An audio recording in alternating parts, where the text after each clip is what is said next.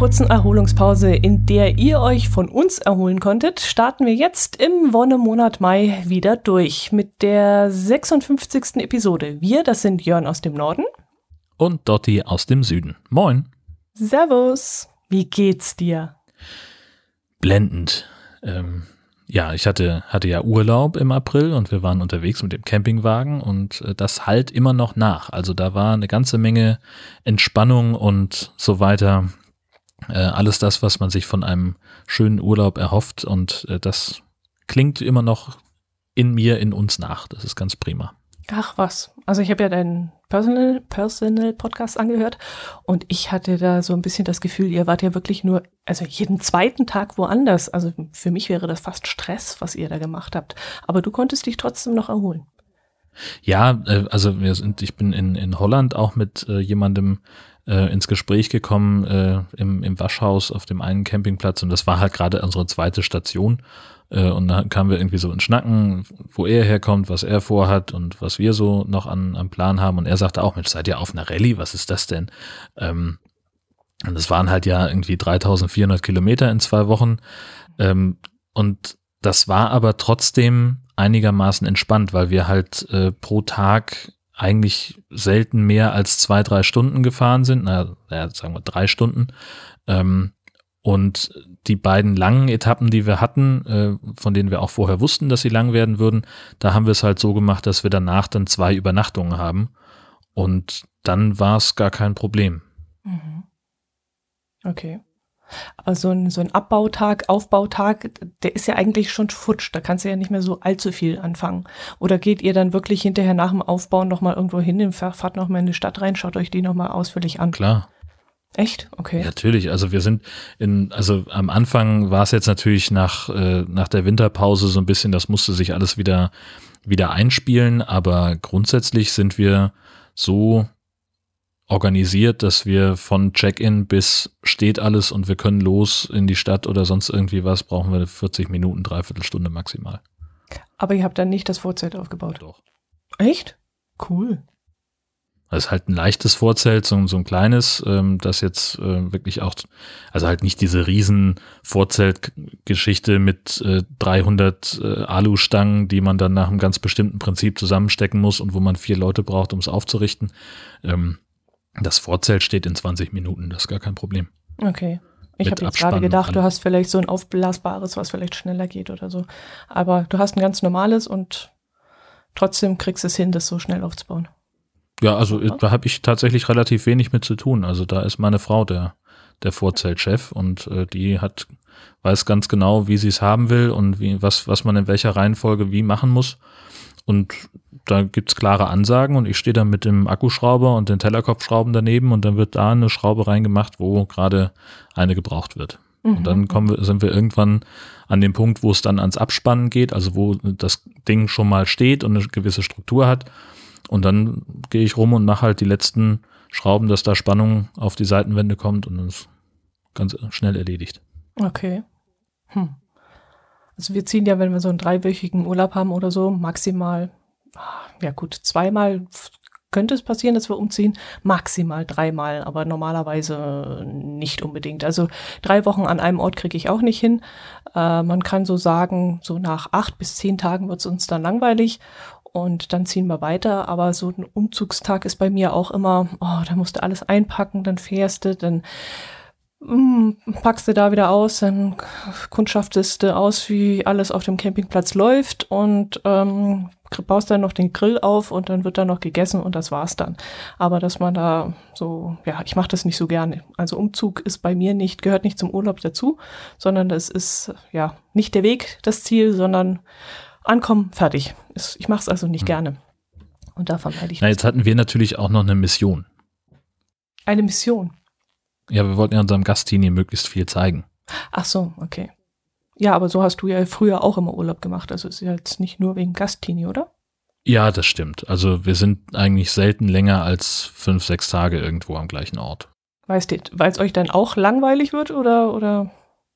Ja, meistens. Oder weil wir dann halt denken, jetzt sind wir schon mal hier, jetzt müssen wir noch mehr sehen und dann bist du irgendwann an so einem Punkt, wo es sich nicht mehr lohnt, das äh, eine Strecke als Tagesausflug zu machen und dann gucken wir halt so, ja, okay, wenn wir jetzt einfach äh, statt 150 Kilometer Tagesausflug zu machen, beispielsweise wenn wir irgendwie 200 Kilometer fahren mhm. und hätten dann eben eine komplett neue Region, äh, in der mhm. wir uns dann wieder umgucken können. Mhm. Ja, das ist auch ein Argument, das stimmt, ja. Ja, spannend. Ja, wie, das wie, jetzt, aber, wie man so macht, gell? Ja, genau, richtig. Aber ich kenne es auch nicht anders. Also mit meinen Eltern, als wir noch im Wohnmobil unterwegs waren, da sind wir halt auch ganz selten, dass wir länger an einem Ort waren. Ich glaube, wir haben irgendwie maximal zwei Urlaube gemacht, wo wir mal zwei Wochen irgendwo am Stück waren. Hm. Und das war dann halt auch so ein aus der Not heraus Urlaub, dass mein Vater irgendwo da eine Baustelle hatte, wo er auf Montage war und wir dann gesagt haben, dann fahren wir halt in den Ferien dahin, dass wir uns zumindest mal sehen. Ah, okay. Da siehst du, und ich habe das genau andersrum kennengelernt. Also meine Eltern sind Pfingsten oder Sommerferien zwei Wochen irgendwo hingefahren, Italien, und da haben sie abgestellt und dann wurde aufgebaut und dann ist man da geblieben und hat den Urlaub da verbracht. Ähm, zwischendrin sind meine Eltern dann am Samstag noch mal nach Hause gefahren mit, ohne Wohnwagen. Ich bin dann mit meiner Oma dort vor Ort geblieben und sie sind zurückgefahren, weil Samstag immer das Hauptgeschäft war. Mein Vater war selbstständig und da war am Samstag immer das Hauptgeschäft und das wollte er sich nicht entgehen lassen. Davon wurde ja auch der Urlaub finanziert. Und dann sind sie mit dem Auto solo zurückgefahren, haben das Hauptgeschäft erledigt und kamen dann wieder hin zum Campingplatz. Das war so die einzige Unterbrechung, aber sonst irgendwo über Etappen oder so haben sie mit uns nicht gemacht. Ne. Vielleicht habe ich es dadurch auch kennengelernt. Hm. Ja, und wie geht's dir? Ja, soweit ganz gut. Wir haben ganz das Wetter vergessen, gell? Ach du liebe Zeit, ja. also es liegt kein Schnee mehr bei uns im Garten, das kann ich ja schon mal vermelden. Super. Aber ich bin letzte Woche von Marburg zurückgekommen. Ich habe dort eine Woche Urlaub gemacht und auf der Heimreise war plötzlich angesagt worden, dass es schneien soll. Und äh, vor Ort haben die, mir die Leute alle gesagt, ach, hier schneit's nicht und ach, hier passiert nichts. Und als ich dann am Frühstückstisch saß und mein leckeres Frühstück genossen habe, habe ich dann plötzlich dicke, fette Schneeflocken draußen gesehen. Pfui habe ich geguckt, dass ich schnell ins Auto komme und äh, Kilometer mache, weil ich dachte, es wird dann vielleicht Richtung Heimat besser, aber es hat richtig wüst getan. Also es hat geschüttet wie aus Eimern und das Ganze gemischt mit Schnee und dicken, nassen Flocken, aber es ist Gott sei Dank nichts mehr liegen geblieben. Temperaturen sind dann trotzdem auf um die 0 Grad gesunken und ich hatte Sommerreifen drauf und das ist dann trotzdem Klar. nicht so schön. Und äh, ja, muss man dann halt langsam tun. Und Gott sei Dank waren die Straßen frei und dann konnte man auch langsam machen. Und dann bin ich gut nach Hause gekommen. Und kurz äh, vorm Allgäu, also in Illertissen, hat plötzlich die Wolkenwand aufgehört und strahlender Sonnenschein. Und ich bin bei strahlendem Sonnenschein nach Hause gekommen und habe ich mir gedacht, ach, mein geliebtes Allgäu, so kann man's haben. ja, eine Woche Marburg in deiner alten, äh, ja, deiner alten Heimat Hessen äh, war ich unterwegs. Ja. Und habe ich mal eine Frage an dich. Jetzt kommt's. Was haben die Hessen für ein Problem mit dem Lächeln? Warum lächeln die nicht? Und wo hast du das Lächeln gelernt? Kommt immer drauf an, wer fragt. du, ich hatte strahlend weiße Zähne, äh, Zähne und habe von einem Ohr zum anderen gelächelt und war scheißfreundlich und super guter Laune und trotzdem, ich habe kein Lächeln bekommen. Hm. Ja, die Menschen dort haben eine manchmal eher etwas nussartige Charakterstruktur. Harte Schale, harter Kern. Oh. Also ja, was anderes fällt mir dazu auch nicht ein. Das mhm. ist, äh, ja, das ist da so. Also sie waren aufmerksam, das muss man ja sagen. Also es wurde schon immer so ähm, Frühstückstisch, guten Morgen, was darf ich Ihnen zu trinken bringen? Ähm, brauchen Sie noch irgendwas? Also sie waren aufmerksam, aber das Ganze halt ohne Lächeln. Ich hätte mir halt wirklich mal so ein bisschen gewünscht, guten Morgen, wie geht es Ihnen? Kann ich Ihnen einen Kaffee bringen oder möchten Sie lieber Tee? Weißt du, so ein bisschen. naja, aber das ist ja dann auf der anderen Seite auch wieder authentisch. Ne? So, warum soll ich dann dem Gast irgendwas vorspielen? naja. ja, vielleicht. Das kann auch sein. Nee, aber sonst muss ich sagen, landschaftlich wunderschön da. Also hat mir richtig gut gefallen. Und Burgen über Burgen. Ich liebe ja Burgen, Schlösser und alles sowas. Und das habe ich ja da mehr als genug bekommen. Also das war schon traumhaft schön. und viel erlebt und viel gut gegessen und ja, war klasse. Also kann man nicht sagen.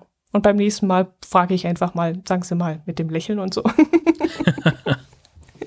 Sie wohnen hier so schön, Sie haben so eine schöne Landschaft. Da kann man doch mal lächeln. nee, nee. Nee. Das kriegen die nicht hin. Ich muss nochmal auf die letzte Episode zurückblicken, denn da gab es eine schöne Sache, die dann danach passiert ist. Wir haben doch in der letzten Episode davon gesprochen, dass äh, bei der Bundesgartenschau in Heilbronn so hm, mannshohe Zwerge überall als Werbematerial verteilt worden sind. Kannst mhm. du dich dran erinnern? Ja, das war äh, so diese 1,80 Meter hohen äh, und, und sehr auffällig angestrichenen äh, Gartenzwerge, ähm, von denen ständig irgendwelche verschwunden waren. Genau, richtig. Und äh, da gibt es auf der Seite von der Bundesgartenschau in Heilbronn ähm, Vorlagen für einen 3D-Drucker. Ich glaube, das hatten wir auch erwähnt in der letzten Episode. Genau. Und äh, das hat der Jens Acker, der Breitenbacher, sich gleich zunutze gemacht. Der hat nämlich ein neues Spielzeug zu Hause rumstehen, einen 3D-Drucker, und hat dann gleich mal einen kleinen Zwerg ausgedruckt und uns dann per Telegram ein Video davon geschickt. Und ich habe herzhaft lachen müssen. Ich habe mich weggeschmissen. ja, großartige Geschichte. Und aber wir haben äh, noch nicht ganz geklärt, wie groß war das Ding denn jetzt nun am Ende? Das, was er da ausgedruckt hat? Ja. Hm. Also wenn ich seine Handgröße jetzt eingeschätzt habe, war das so 10, 12 Zentimeter groß? Ja, genau. Das war ja beim letzten Mal, glaube ich, auch mit die Frage, ne? wie, wie viel, äh, also wie groß eine Figur aus dem 3D-Drucker dann werden kann. Ich vermute mal, dass er sogar hätte noch größer drucken können, aber vielleicht hat er das einfach äh, so erstmal eingestellt, weil er das eine angenehme Größe findet. Hm. Ich weiß es nicht. Er hat mir dann sogar angeboten, mir eine zuzuschicken, äh, falls ich es haben möchte, aber ich glaube, das Angebot konnte ich dann doch nicht annehmen. Aber wenn wir uns mal wieder sehen und das Ding steht dann noch bei ihm rum, dann frage ich ihn, ob es mir mitgibt. Auf jeden Fall habe ich Lust gekriegt, jetzt auf die Bundesgartenschau zu fahren. Ich weiß auch nicht, jedes Mal, wenn das Thema aufkommt, dann sage ich, ah, eigentlich müsste ich ja hinfahren. Also wenn wir schon drüber gesprochen haben, also mh, hm, eigentlich sollte ich ja hinfahren. Ja, und so richtig weit weg ist es ja auch nicht von euch. Nee, nicht, nicht wirklich, nein. Zum Thema äh, Schnee bei der Rückfahrt hätte ich äh, ja gleich ein, ein Thema mit dabei. Ähm, wenn ich es nicht besser wüsste, würde ich sagen, du bist vielleicht an Scheideck vorbeigefahren. Ähm, denn Scheideck im Allgäu steigt jetzt ganz groß ins Snow Farming ein. Das ist Aha. also, ähm, also äh, heißt offenbar, dass man den ganzen Kunstschnee, den man so äh, erzeugt, um die Winter, äh, die, die Skipisten im Winter befahrbar zu machen, dass man die dann alle auf einen großen Haufen schiebt, die, die ganzen Sachen, äh, um dann das irgendwie abdeckt, damit es dann den, den Sommer übersteht, äh, damit man dann im nächsten Winter nicht ganz so viel Kunstschnee machen muss. Okay. Und das hat dich erstaunt, oder? Ja, kannte ich vorher noch nicht. Ah, Snowfarming. okay. Komisch, als du mir das geschickt hast, dachte ich noch so, oder du hast es auf Twitter, glaube ich, veröffentlicht, da habe ich noch gedacht, okay, das kommt mir jetzt aber irgendwie bekannt vor, das kommt mir jetzt nicht gar so neu vor. Ist das nicht eigentlich so beim Biathlon und auf Schnee, äh, Skiflugschanzen und sowas auch schon üblich, dass man das lagert? Ich weiß allerdings nicht, ob das über den ganzen Sommer gelagert wird oder ob man einfach den frühen Schnee im November, Anfang Dezember schon ähm, speichert und dann verwendet, äh, wenn dann kein Schnee mehr da ist. Da bin ich mir jetzt nicht so sicher, aber ich hatte irgendwie das Gefühl, dass, dass ich das schon kannte. Also hier in dem Artikel ähm, vom, vom SWR ist es so, dass mhm. äh, da explizit von Kunstschnee die Rede ist, der über den Sommer ah. gebracht werden soll. Ähm, Aha. Und ja, das äh, haben sie sich abgeguckt äh, bei äh, dem Wintersportort Davos, der das schon seit 2008 macht. Aha, okay. Das würde bedeuten, dass es wirklich im Winter bei Kälte erzeugter künstlicher Schnee wäre. Genau, richtig. Und die schaffen es da, ähm, laut diesem Artikel vom SWR, ähm, 70 bis 80 Prozent des gelagerten Schnees auch über den Sommer zu bringen. Und wie machen die das? Und die schieben das alles auf einen Haufen und schütten dann Holzhackschnitzel drauf, um das von der, vor der Sonne zu schützen. Und äh, da sind sie wohl ganz zufrieden mit.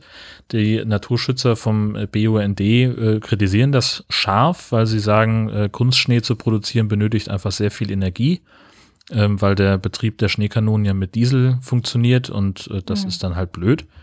Und ähm, weil Scheideck äh, darf wohl auch kein Wasser aus Bächen oder Seen entnehmen und deswegen äh, wird dafür Trinkwasser benutzt und auch das ist mhm. wohl kritisch zu betrachten, ja. sagt der BUND. Ja, das würde ich auch sagen. Das ist nicht so schön. Also für die Schneeanlagen, die wir hier im Winter haben in den Bergen, ist das normalerweise ein Teich, wo sich dann den Sommer über das Wasser fängt und dann im Winter eben dazu verwendet wird. Ähm, allerdings hatten sie ja durch den heißen Sommer letztes Jahr auch so ihre Schwierigkeiten, genügend Wasser zusammenzubekommen. Und deswegen waren sie diesen Winter ganz froh, dass äh, es reichlich Schnee von oben äh, gegeben hat und sie eben nicht an die, an die Schneekanonen ran mussten weil das wäre dann auch ein bisschen knapp geworden mit dem Wasser. Sie hatten ja selbst oben in den Bergen, in den Teichen kaum noch Wasser. Ja, und da ist dann natürlich die Frage, so, ähm, wenn dann kein Schnee kommt im Winter, muss man mhm. dann tatsächlich losgehen und die Schneekanone rausholen? Tja, das ist die Frage, gell? Schneekanonen, das hat man die Diskussion, Diskussion schon vor 10, 15 Jahren geführt, aber das ist inzwischen abgeflaut, das ist schon zur Normalität geworden. So schlimm es ist, aber sie äh, argumentieren natürlich immer mit ähm, wirtschaftlichen Interessen und dass äh, die Klimaerwärmung äh, das halt so weit geführt hat, dass kaum noch Schnee liegt und äh, wir halt eine Skifahrregion sind und ich finde es nicht in Ordnung. Ich finde, dann sollte man Alternativen bieten und einfach sagen, dann gibt es halt Wanderungen.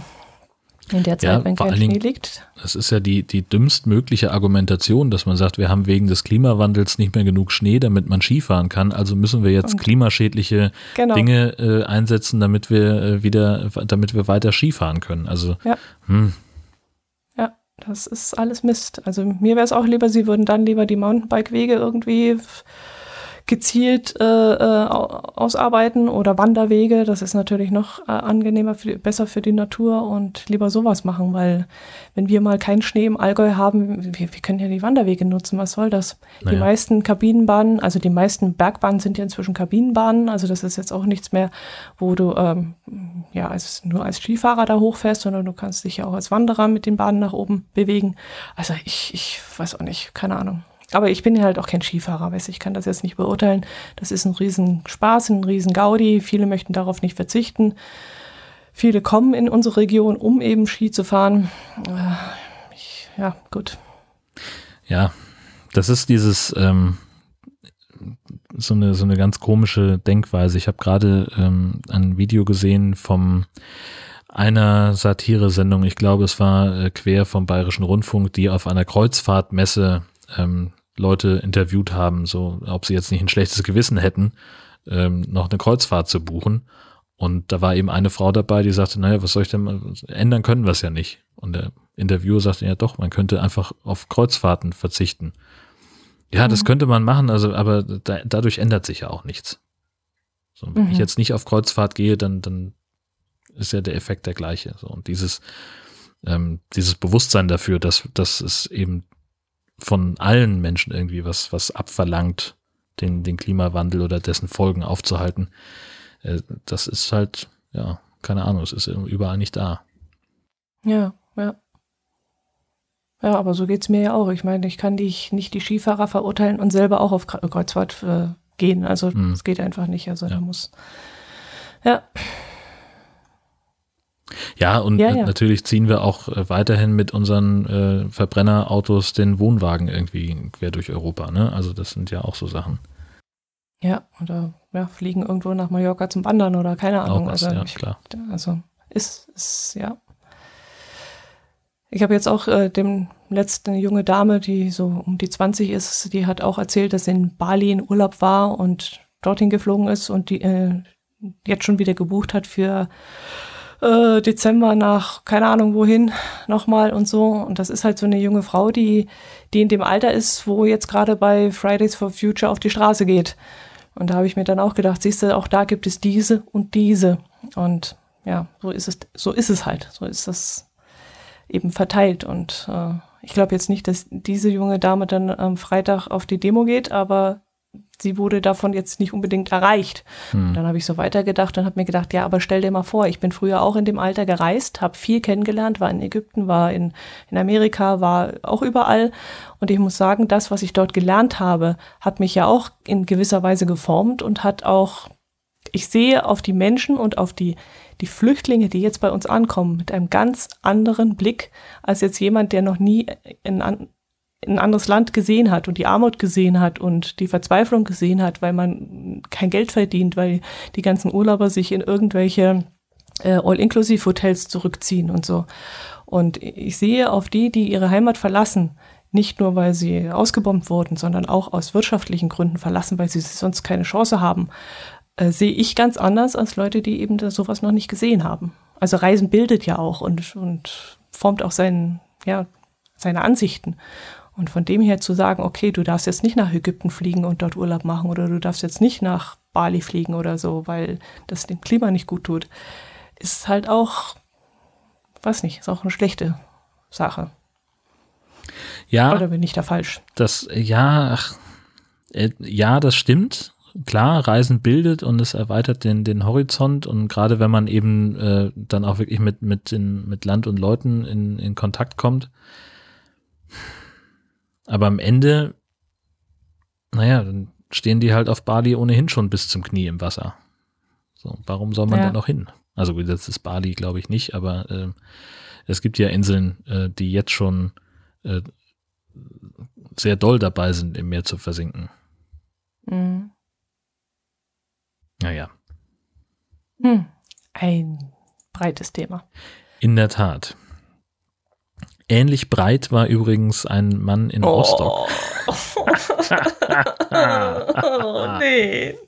Gott. Der war der Polizei aufgefallen, weil er so ein bisschen, ja, bisschen komisch gefahren ist. Und da haben die sich gedacht, ach, wäre ja gut, wenn wir hier mal einen Drogentest machen könnten. Und äh, der war wohl dabei schon ein bisschen nervös und das hat alles irgendwie, wirkte das sehr, sehr merkwürdig und stellt sich am Ende raus, der hatte einen kleinen Plastikbeutel mit Ersatzurin dabei für den Fall, dass er äh, einem Drogentest sich unterziehen muss und hat da also schon was vorbereitet. Okay, das heißt, man stellt das über eine Urinprobe fest. Es wird kein Blut abgenommen wie beim Alkohol. Sehe ich das jetzt richtig? Ja, es gibt ja dann, also beim, beim auch beim Alkoholtest gibt es ja verschiedene ähm, Möglichkeiten. Du kannst dann ja irgendwie ähm, den, den Atemalkohol messen. Das ist ja aber nur so ein, so ein grober Näherungswert. Und wenn du es dann genau wissen möchtest, weil eben ähm, das Gerät über einer bestimmten Schwelle anzeigt oder ähm, weil dann der Fahrer sagt, das kann gar nicht sein, so viel habe ich gar nicht getrunken, dann macht man halt einen Bluttest und das ist eben das ganz, ganz genaue. Und bei manchen Sachen, gerade Drogen, kannst du ja auch in Haaren nachweisen oder eben halt auch im Urin. Ach ja, stimmt ja. Wenn man da den, den Tester macht hinterher, wenn man den Führerschein verloren hat und macht da diesen Idiotentest, wie er umgangssprachlich heißt, da muss man ja auch eine gewisse Zeit nachweisen, dass man nichts mehr genommen hat. Genau. Um die zu bekommen. Und das geht, glaube ich, auch über die Haare, ja. Mhm. So, so. Und da hat der Ersatzurin gleich mal mit dabei gehabt. Aber eigenes dann oder von jemand anderem? Das steht hier nicht. Also er hatte einen im Fahrzeug abgelegten Beutel, den er sich in die Hosentasche gesteckt hat. Und das haben die Polizisten bemerkt. Ähm, was da drin war, keine Ahnung, von wem das stammte. Auf jeden Fall haben sie ihm da genauer untersucht und haben nicht nur den Beutel gefunden, sondern auch eine Tüte mit Amphetaminen. Ähm, und äh, dann, weil er eben sich dann gewehrt hat und keine echte Urinprobe abgeben konnte oder wollte, haben sie dann eben doch eine Blutprobenentnahme angeordnet. Okay. Ach, gut, dass die beim Abtasten Gummihandschuhe anhaben. Ja, genau. die wissen warum. Wenn da ein Tröpke beise äh, beiseite ging. Mm. Ah je, da habe ich eine bessere Geschichte, die nicht ganz so eklig ist. Jetzt bin ich gespannt. Ähm, du erinnerst dich an die gelben Telefonhäuschen von der Telekom? Ja. Ja. Da drin habe ich meine Jugend verbracht. Und äh, Joke-Anrufe getätigt oder äh, Liebestelefonate geführt? Hm? hm? Hauptsächlich die Scherzanrufe. Ja. ja, das letzte gelbe Telefonhäuschen ist anscheinend im letzten Herbst am Königssee abgebaut worden. Und dazu habe ich ein recht aufwendig produziertes Video der Telekom äh, auf YouTube gefunden. Das werden wir dann mal verlinken. Es dauert, glaube ich, so ein bisschen mehr als zehn Minuten, so viel ich weiß. Und da wird eben gezeigt, wie die letzte Telefonzelle am, na, an der St. Bartholomä, hinten an der Kirche am Königssee, abgebaut wird. Und warum das die letzte war? Weil nämlich die Entfernung ein bisschen kompliziert war. Die war nämlich in den Stadel mit eingebaut, also von außen kaum als Telefonzelle zu erkennen. Und ähm, da dieser Stadel ähm, na, denkmalgeschützt ist, war es wohl ein bisschen schwierig, die da rauszuholen. Und ja, die ist die letzte gelbe Tele das letzte gelbe Telefonhäuschen gewesen. Also ich habe immer gedacht, das steht auf Helgoland. Echt? Da standen ganz lange noch zwei okay. gelbe Telefonzellen. Äh, eine am Hafen und eine im Oberland in der Nähe der Kirche. Und ich habe tatsächlich gedacht, dass das ungefähr die letzten sein müssten. Aber ja gut, jetzt, wenn die Telekom selber sagt, äh, jetzt haben wir danach keine mehr, ähm, wenn sie die am Königssee abmontiert haben, dann wird es wohl die gewesen sein. Ja, wobei die auch relativ flott in letzter Zeit abgebaut haben. Also 2018 haben sie wohl 300 dieser Telefonhäuschen abgebaut. Also da ging schon einiges äh, weg mit der Zeit. Und der, der Grund war auch unter anderem, also die, äh, dass wenn der Umsatz dauerhaft unter 50 Euro gesunken ist von diesen einzelnen Telefonhäuschen, dann wurde ein Abbau eingeleitet. Und ähm, diese Telefonhäuschen selber, die sind ja auch recht aufwendig und ähm, platzaufwendig und so. Und jetzt gibt's ja, glaube ich, nur noch diese, ähm, na, diese Säulen, die auch teilweise einen Hotspot äh, beinhalten. Äh, was ich ganz interessant war, was auch in diesem YouTube-Video vorkam, die erste, also die erste gelbe Telefonzelle wurde 1978 aufgestellt und die nannte sich Tel H78, also für das Jahr. Und ähm, 78. Ich kann mich also auch noch dran erinnern. das war ganz knapp vor meiner Zeit. Das war ganz knapp, okay. Ich bin ja 79. Ach so, okay. Ja. Also ich habe dann noch überlegt, was es sonst noch so, so gab aus, aus der Jugend, was auch verschwunden ist, aber da gibt es ja sowieso einiges. Da muss man, glaube ich, mal eine ganze Episode draus machen. ja. Schwarz-Weiß-Fernseher. Ach ja, genau. Die, die, die Programmansagerin.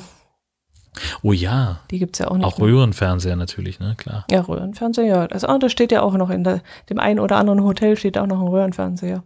Das stimmt, ja. Aber ich dachte, die haben gar keinen Empfang mehr. Wie, wie können die eigentlich noch funktionieren? Mit dem digitalen Fernsehen dürften die ja gar nicht mehr gehen, oder? Naja, kommt drauf an, was die für, für Anschlüsse haben, ne? Also du kannst ja ähm, an unserem äh, Digital-Receiver vom, vom äh, Entertain. An dem letzten war auch noch ein Antennenausgang dran. Mhm. Das heißt, du konntest dann über das Antennenkabel, hättest du an einen Fernseher rangehen können.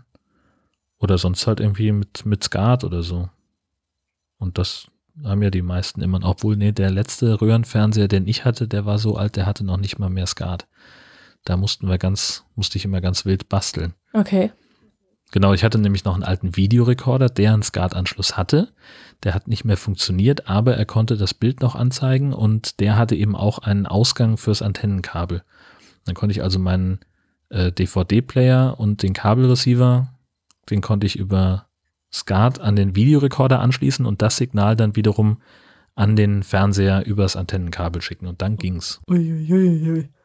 Das ja, der war locker 40 Jahre alt, als ich den entsorgt habe. Wahrscheinlich eher mehr. Ach du meine Güte. Siehst mal, das war, das war mal gutes Produkt, wenn das so lange gehalten hat. Ja, Wertarbeit, ne? Also das ist so eine der, der frühesten Kindheitserinnerungen, die ich habe, dass äh, meine Großeltern den aussondiert haben aus dem Wohnzimmer und mein Vater den ins Gästezimmer transportiert hat und den da neu angeschlossen hat. Und ähm, als ich meine Wohnung in Koblenz bezogen habe, das war 2003, da haben sie gesagt, ja, dann kannst du den ja haben brauchen wir nicht mehr.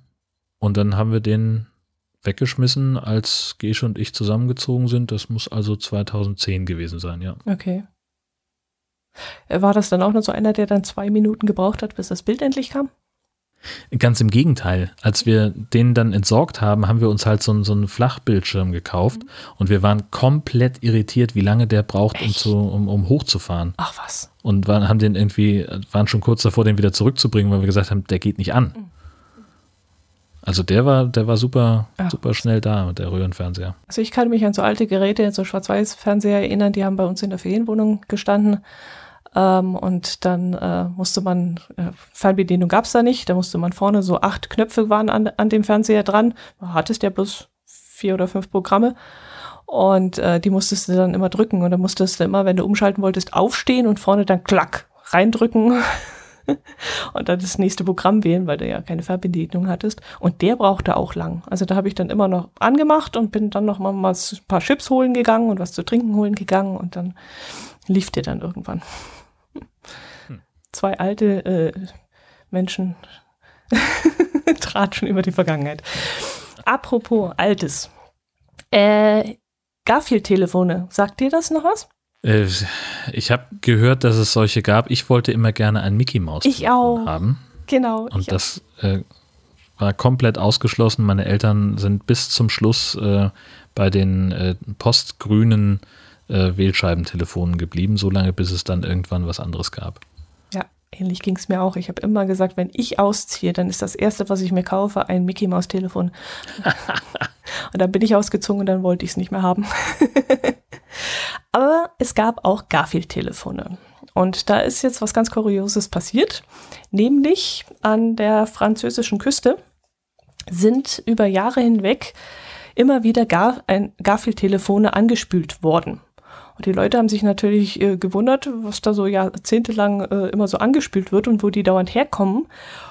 Und das Rätsel hat sich jetzt aufgelöst, denn es war wohl ein ganzer Container voll mit diesen Garfield-Telefonen vor, ja, in den 80er Jahren gesunken, beziehungsweise vom Schiff gefallen und ist in eine Grotte geschwemmt worden. Und in dieser Grotte hat sich das Ding verfangen und die Tür wohl geöffnet und dann ist immer wieder mal so ein Garfield entwichen und äh, ins Meer hinausgeschwemmt worden und dann halt durch die Strömung an den Strand gespült worden. Und da gab es wohl einen Franzosen, der wusste davon, hat das aber auch irgendwie wieder vergessen gehabt. Und jetzt, als das wieder durch die Medien ging, fiel ihm das wieder ein und der hat sich dann gemeldet und gesagt, Moment mal, äh, vor vielen Jahren habe ich da mal in der Grotte, die nur äh, erreichbar ist bei Niedrigwasser, habe ich so einen Container gesehen und da waren solche Dinger drin. Und der Sache sind sie jetzt wohl nachgegangen und haben das Rätsel gelöst, nämlich tatsächlich diese Telefone stammen aus diesem Container. Mhm. Da die Grotte aber schlecht zugänglich ist, äh, haben sie jetzt beschlossen, da das Ding nicht rauszuholen, sondern sie haben gesagt, sie lassen es dort und sammeln dann halt immer die Telefone ein. also es ist äh, billiger, das so zu machen. Offensichtlich, ja. Abgefahren. Ja, und du hast einen ganz anderen Trend aus den USA entdeckt. Das kommt, glaube ich, von dir, oder? Ja, genau. Das sind, ähm, das, das wird jetzt nicht unbedingt angespült, sondern ganz gezielt versteckt. Ähm, und zwar gibt es etwas, ähm, dass Leute äh, Steine bemalen und sie dann verstecken, damit andere die finden können. Also hast du halt irgendwie so, einen, so einen Kieselstein und malst da irgendwie ein, ein, hübsches Muster drauf und auf der Rückseite wird dann in der Regel irgendwie eine, eine Facebook-Gruppe ähm, drauf geschrieben, der Name einer Facebook-Gruppe. Und äh, dann legst du den Stein irgendwo hin, wo den jemand anders finden kann. Ähm, und der Finder soll dann eben in diese Facebook-Gruppe gehen, ein Foto von dem Stein posten und vielleicht noch dazu schreiben, wo er den gefunden hat und ihn dann wieder verstecken. Äh, und, äh, okay. Ja, so ein bisschen Geocachen ja. für Arme. Ja, wollte ich gefühlt. auch sagen. ähm, und äh, tatsächlich habe ich auch schon welche gefunden. Ähm, in Heide macht da auch jemand mit offenbar und auf meinem Weg vom, vom Bahnhof zum, zum Büro, der echt nicht so weit ist. Also so ein also man hat so fünf Minuten Fußweg habe ich immer. Äh, und da habe ich jetzt an mehreren Tagen hintereinander schon ähm, solche Steine gefunden. Okay. Äh, also wenn wir von Verstecken reden, reden wir dann wirklich von Verstecken, also unsichtbar naja. machen oder, oder wird naja. das einfach nur irgendwo abgelegt, damit er auch wirklich gefunden wird? Also in dem, äh, in dem einen Fall lag der äh, direkt an einer Hauswand äh, am, am Bürgersteig und auf dem anderen, im anderen Fall äh, nahezu in Augenhöhe auf einer Fensterbank. Und die sind natürlich auch auffällig bemalt. Mhm. Also das ist schon auch so gedacht, dass man die finden kann. Okay, also so ähnlich wie Book Crossing, da wird dann auch irgendwie geschrieben, dass der Stein dort und dort liegt oder, äh, oder ist das wirklich finden? Ja, du sollst ihn zufällig entdecken ah, zufällig. und dann eben ein mhm. Foto davon machen.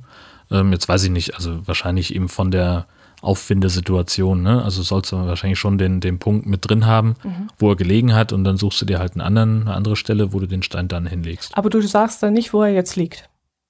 Ja, also wäre ja Quatsch. Naja, bei, bei Bookcrossing ist es zum Beispiel so, da gibt es eine Plattform, da schreibst du rein, ich habe das Buch im Zug nach München äh, abgelegt.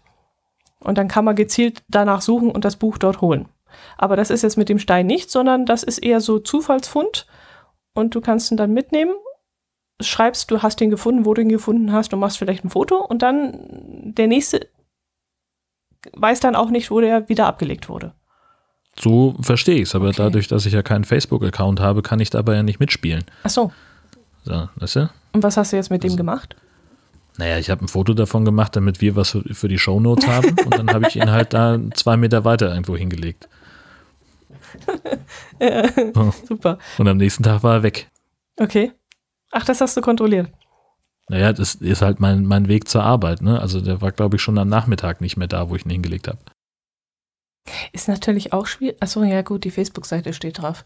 Wollte jetzt gerade sagen, wenn es auch einer findet, der damit nichts anzufangen weiß, weil da ist ja nicht wie beim Geocaching eine Stash-Note mit dran, die das erklärt, was da passiert ist, sondern oder passiert. Ähm, aber gut, die, die Facebook-Gruppe steht mit drauf. Was würde dann? Aha, okay. Ja.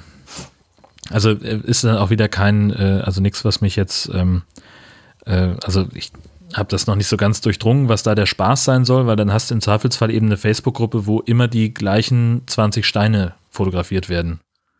Mhm, ja, also stimmt. Das irgendwie bringt mich das nicht so richtig weiter und dann ist es natürlich auch, also nur auf Facebook beschränkt, also wäre es schon schöner, wenn es dann noch irgendwie was anderes gäbe, eine andere Möglichkeit mitzumachen. Und äh, ganz witzig war, ähm, ein Kollege von mir hat äh, in Lübeck im Studio arbeitet der und der hat einen, einen Artikel darüber geschrieben auf der Homepage vom NDR. Und da ging es halt, ich weiß nicht, die Gruppe hieß äh, Elbstones oder so ähnlich. Und das war halt gleich so die, die komplette also in den Kommentaren spiegelte sich einmal die komplette Internet-Diskussionskultur wieder. Mhm. Äh, der erste hat geschrieben, warum müssen die denn Elbstones heißen? Warum können die nicht Steine heißen? Dann haben sich darüber fünf Leute aufgeregt, dass ja die Rolling Stones auch nicht als rollende Steine zu, äh, losgefahren sind. Das ist nun mal ein Trend aus den USA. Ja, müssen wir denn alles übernehmen? Und dann irgendwie noch jemand, der geschrieben hat, dass das Foto in der Bildergalerie, das ist ja hoffentlich ein Fake, äh, den Stein so auf der Rathaustreppe abzulegen, ist ja eine Stolpergefahr allererster Kajüte. Ah, ah. Ich denke also, Leute, könnt ihr nicht einfach mal akzeptieren, dass es da eine Gruppe von Menschen gibt, die irgendwie sich so, so einen kleinen Quatsch erlauben und da Steine bemalen mhm. und Fotos davon im Internet veröffentlichen? Warum muss man denn alles so, so kaputt reden? Ach. Mhm. Also ganz im Ernst, das ist doch Unsinn. Hm. Aber du hast recht, wenn, wenn das nur auf die Facebook-Gruppe oder wenn es womöglich auch noch mehrere Facebook-Gruppen gibt mit irgendwelchen Steinen, dann ist das aber auch ein bisschen, bisschen schade. Das müsste dann auch so eine, so eine überregionale äh, Plattform sein, wo man das macht. Ja, oder das müsste dann auch jemand wieder organisieren und müsste die Plattform bauen und mhm. so. Also es ist schon natürlich der, der einfachste Weg, den sie da gehen. Ja. Ähm, aber es gibt dann halt eben nicht nur die eine Gruppe, in denen man seine Steine präsentiert, sondern es gibt dann halt für jede mögliche Ecke gibt es dann noch mehrere. Also ich weiß eben von den Elbstones in Lübeck. Ähm, bei uns äh, heißen sie Küstensteine und in Flensburg ähm, weiß ich gar nicht mehr. Gibt es auch so eine Gruppe, die das machen. Mhm, mh, mh. Also wenn da jetzt hinter den Steinen noch eine Geschichte stecken würde, was weiß ich, wenn da, ah, keine Ahnung, äh, Störtebecker Steine oder so. Und dann würde man erklären, wer Störtebecker war, wo der gelebt hat, was der gemacht hat und sowas. Und dann würde man in ganz Deutschland diese immer gleich aussehenden Steine finden, die halt an Störtebecker erinnern dann würde ich verstehen, wenn das auch spezielle Gruppen sind, wo, wo halt dieses Thema in eine Gruppe verpackt ist. Ähm, das, das wäre jetzt meine Idee, was man machen könnte, aber das wäre dann auch nur wieder auf Gruppen, Gruppen begrenzt. Ja. Tja. Aber schön. Ich finde ja. find jetzt schön. Also bei mir ist jetzt gerade so ein Kopfkino losgegangen und ich habe mir gedacht, ach, das ist ja auch mal eine nette Sache. Ja, also das finde ich ja auch, ne? Also es ist jetzt nichts, was, was irgendjemandem wehtut, mhm. das kostet nichts, mhm. da wird die Umwelt nicht äh, verschmutzt oder irgendwie in Anspruch genommen. Äh, und von daher ist es jetzt nicht irgendwie, also gibt es eigentlich keinen Grund, sich darüber zu beschweren, finde ich. Aber gibt dann natürlich immer wieder Leute, die sagen, nee, das darf aber so nicht sein. Ja, ist ähnlich wie bei diesen Strick-Sachen, äh, wo, wo irgendwelche Lampen eingestrickt werden oder irgendwelche ja. äh, äh, Handläufe und so. Da werden auch immer wieder Stimmen laut, oh, das ist aber gefährlich, kann man sich nicht richtig halten und äh, das süfft ein und das wird dreckig und wer macht das wieder weg, das kostet wieder. Aber ich finde das ehrlich gesagt immer schön. Wenn ich irgendwo hinkomme, stehe an einer Ampel und sehe so einen eingestrickten äh, Ampellauf oder so, so, so einen Pfahl, ich finde das schön. Mir gefällt das. Ja. Ja, das ist doch witzig. Ja. Das bringt da in diesem grauen äh, Straßenalltag Farbe rein und da hat sich jemand Mühe gemacht, da hat jemand stundenlang an dem Ding dran gesessen. Ja, und dann ist es halt nach fünf Monaten nicht mehr schön. Ist halt so, ist vergänglich und dann kann es auch wieder weggemacht werden, aber mein Gott. Genau. Naja, so sanft's. Genau. Ja, und dann habe ich noch so eine äh, Geschichte gefunden, ähm, die, das finde ich total spannend, gerade und zwar in Bordesholm in der Nähe von Kiel, mhm. ähm, also zwischen Kiel und Rendsburg ist das. Ähm, da hat, äh, haben die örtlichen Stadtwerke einen Batteriespeicher gebaut, der ähm, das, den Ort gegen einen großflächigen Stromausfall schützen soll. Wir hatten das im vergangenen Jahren immer mal wieder, dass eine ganze Reihe von, von Stromausfällen einfach gab, wo also zum Beispiel auch in Husum irgendwie mal für zwei Stunden äh, an mehreren Stellen das Licht ausgeblieben ist. Und dauert dann einfach, bis es repariert ist. Ähm, und äh, Bordesholm will sich nun dagegen wappnen und die haben eben diesen Batteriespeicher äh, gebaut. Wenn diese Folge erscheint, dann ist das Ding sogar schon, schon im Einsatz. Das soll jetzt dann demnächst ein, äh, eingeweiht werden. Und ähm, da kannst du den Ort für zwei Stunden lang komplett autark betreiben mit Batteriestrom. Und den kann man dann natürlich, äh, kann man sagen, okay, wir laden unsere Batterien eben nur mit Solar und, und äh, Photovoltaik, hier, Quatsch, äh, Biostrom, mhm. äh, Biomassenstrom oder Windkraft auf und haben dann eben auch noch grünen Strom, der uns vor dem Blackout schützt. Finde ich ganz spannend. Aha. Okay. Ich kann mir diese, diesen Speicher jetzt ehrlich gesagt nicht unbedingt vor Augen führen, wie, wie groß oder wie, wie muss ich mir das vorstellen, wie so ein Ding aussieht? Also das ist eine Halle. Ich, ja, das, also man sieht hier ein, ein Drohnenbild von dem Ding. Also ich würde mal sagen, eine kleine Lagerhalle. Mhm. So vielleicht, na, warte mal, das ist ein Mensch, da stehen zwei Autos. Vielleicht so 15 mal 30 Meter, 15 mal 25 vielleicht. Ähm, und auf dem Dach haben sie Solarzellen und dann noch diverse Lüftungsschächte und da drin sind eben, ist eine ganze Reihe von, von Batterien, die irgendwie zusammengeschaltet sind und äh, da zeigen sie eben, wie das funktioniert. Okay. Die sind in solchen Racks äh, eingebaut. Das sind insgesamt sehe ich hier gerade 48.048 Batteriezellen, ähm, die da miteinander verkabelt sind. Und ähm, naja, es ist eben, ähm, das ist ja ein Problem, was die erneuerbaren Energien haben, gerade aus Windstrom. Ähm, da hast du halt nicht mehr diesen gleichmäßigen 50 Hertz Takt, äh, den den Strom halt normalerweise hat, wenn er aus der Steckdose kommt. Ähm, beziehungsweise ja, aus der Steckdose kommt er immer noch mit 50 Hertz, aber äh, die, die ähm, Stromversorger müssen dann viel mehr eingreifen, weil Strom aus, aus äh, erneuerbaren Energien halt so ein bisschen mehr flattert. Ne? Der ist mal, mal so, mal so. Und da müssen sie eben mehr, mehr regeln.